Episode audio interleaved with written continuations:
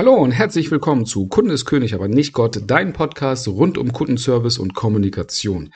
Schön, dass du wieder eingeschaltet hast. Danke, dass du da bist. Ich freue mich jetzt auch auf die nächsten Minuten mit dir. In der heutigen Folge geht es um Abwehrmanöver. Hattest du schon mal die Situation, dass du etwas gesagt hast und dein Gegenüber hat sich irgendwie angegriffen gefühlt und musste, hat dann irgendwie was zurückgeworfen, was dich dann irgendwie angegriffen hat und dich dazu gezwungen hat, dass du dich verteidigen musstest und ihr letztendlich von der sachlichen Kommunikationsebene komplett abgeschweift seid in einen kommunikativen Schlagabtausch. Wenn du dich schon mal mit deiner Partnerin oder mit deinem Partner gestritten habt und der Streit ist eskaliert, dann kennst du ganz, ganz gut, was Abwehrmanöver sind.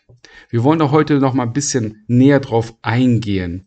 Denn wenn du wissen willst, wie du richtig und gut auf Abwehrmanöver reagieren kannst, dann wird dir diese Folge sicherlich sehr gut gefallen.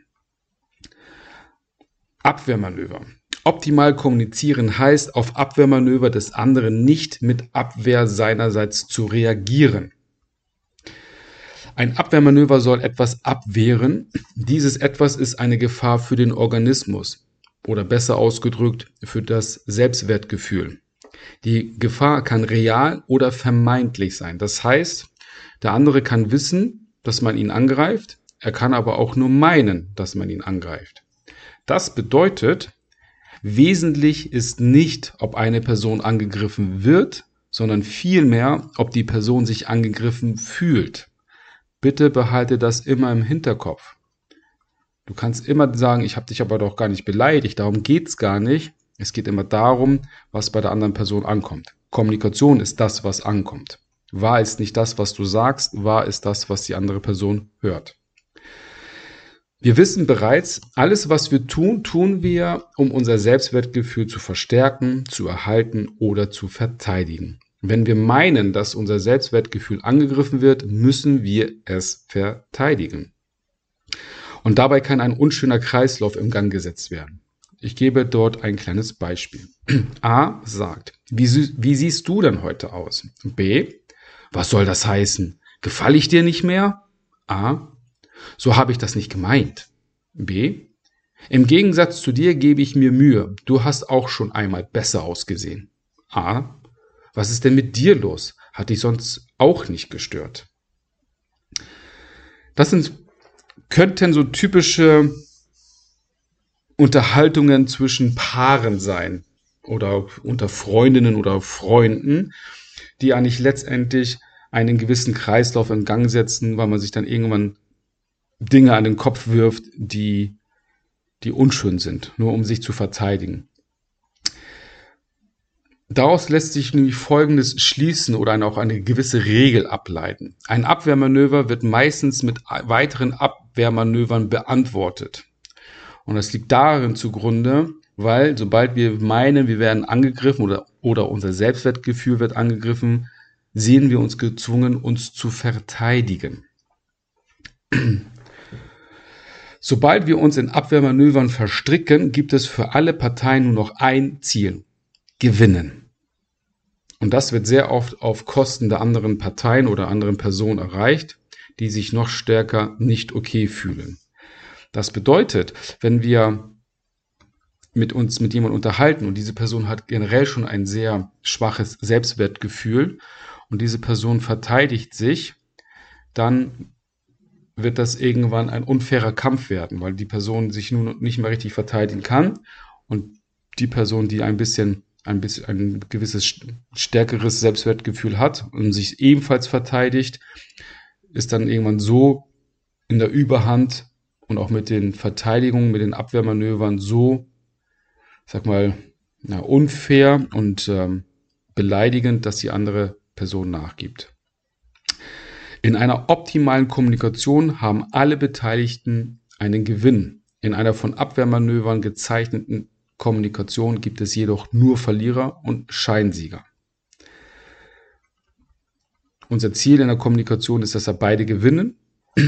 Und wenn jemand in Form eines Abwehrmanövers irgendwann gewinnt, weil er in diesem Moment etwas gesagt hat, worauf die andere Person nichts mehr äh, zurückmelden kann oder weil die Beleidigung auf einmal so tief haut, dann gewinnt die Person zwar jetzt den Schlagabtausch, allerdings hat ja niemand gewonnen unterm Strich. Behalte daher stets folgenden Satz im Gedächtnis. Solange man anderen beweisen muss, wie stark, gut, gescheit, mächtig, groß man ist, ist man schwach, schlecht, nicht gescheit. Der wirklich Große muss seine Größe nicht als Druckmittel einsetzen, er besitzt sie. Und weil er sie wirklich besitzt, muss er sie nicht mehr aufs Neue erkämpfen. Kleine Anekdote aus der Praxis. Ich hatte einen Geschäftsführer, für den ich gearbeitet hatte, der in einigen Vier-Augen- oder Sechs-Augen-Gesprächen immer gerne oder häufig, nicht immer, häufig folgenden Satz ausgesprochen hat. Fabian, ich bin hier der Geschäftsführer, das hast du nicht zu entscheiden, das musst du erstmal mit mir abklären. Fabian, ich bin hier der Geschäftsführer, das, ähm, und der, der, das Meeting, was wir haben, ist ein Review mit dem Geschäftsführer. Der junge Mann hat aufgrund dessen, weil er ein mangelndes Selbstwertgefühl hatte, immer wieder versucht, seine Position als Geschäftsführer neu erkämpfen zu müssen, weil er der Meinung war, ihn würde niemand ernst nehmen. Und dass er einfach nur mit diesem Druckmittel Menschen, seine Mitarbeiter dazu bewegen konnte, etwas zu tun. Doch wieso geraten wir in Situationen, dass wir uns verteidigen müssen oder unser Gegenüber sich gezwungen sieht, sich selbst zu verteidigen? Dafür gibt es ähm, eigentlich gibt es gute Schaubilder und ich versuche jetzt hier eins einmal zu erklären. Wenn du dich mit dieser Thematik auch transaktionale Analyse und Selbstwertgefühle auseinandersetzen möchtest in Zukunft, gibt es da verschiedene Anbieter, die ihre ihr Wissen auf, ähm, ja, in ein Buch ge gebracht haben. Dr. Eric Burney ist einer zum Beispiel, Thomas Harris mit Du bist okay, ich bin okay. Oder auch Vera Birkenbiel, die haben sich mit, den, mit der Thematik sehr stark beschäftigt. Und überall kam halt eine Grafik heraus. Wenn du in einer Kommunikation optimal oder als Gewinner rausgehen möchtest, kannst du nur eine Win-Win-Situation erreichen, wenn beide von sich sagen, ich bin okay und du bist okay.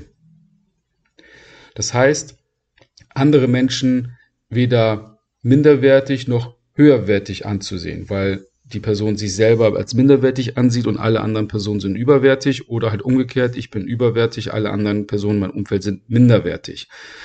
Oder ich bin schlecht und alle anderen sind auch schlecht. Das würde nichts bringen. Also, wenn ich meine, ich bin halt besser als alle anderen Menschen und zeige das auch allen anderen Menschen, dann werde ich in der Kommunikation nur als Scheinsieger hervorgehen. Weil ich das, weil ich letztendlich den Glaubenssatz inne trage, ich bin okay, alle anderen sind nicht okay. Gleich ist es auch eine, äh, eine Lose-Situation, wenn ich sage, ich bin nicht okay, alle, allerdings sind alle anderen um mich herum okay. Weil damit ich mich immer kleiner mache, als ich bin und somit eine gute und faire Kommunikation nicht aufbauen kann, weil ich den anderen immer einen, ähm, ja, ein, ein stärkeres Gewicht in der Kommunikation übertrage.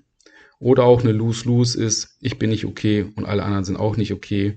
Also wenn wir eh nicht alle okay sind, dann brauchen wir uns auch nicht zu unterhalten.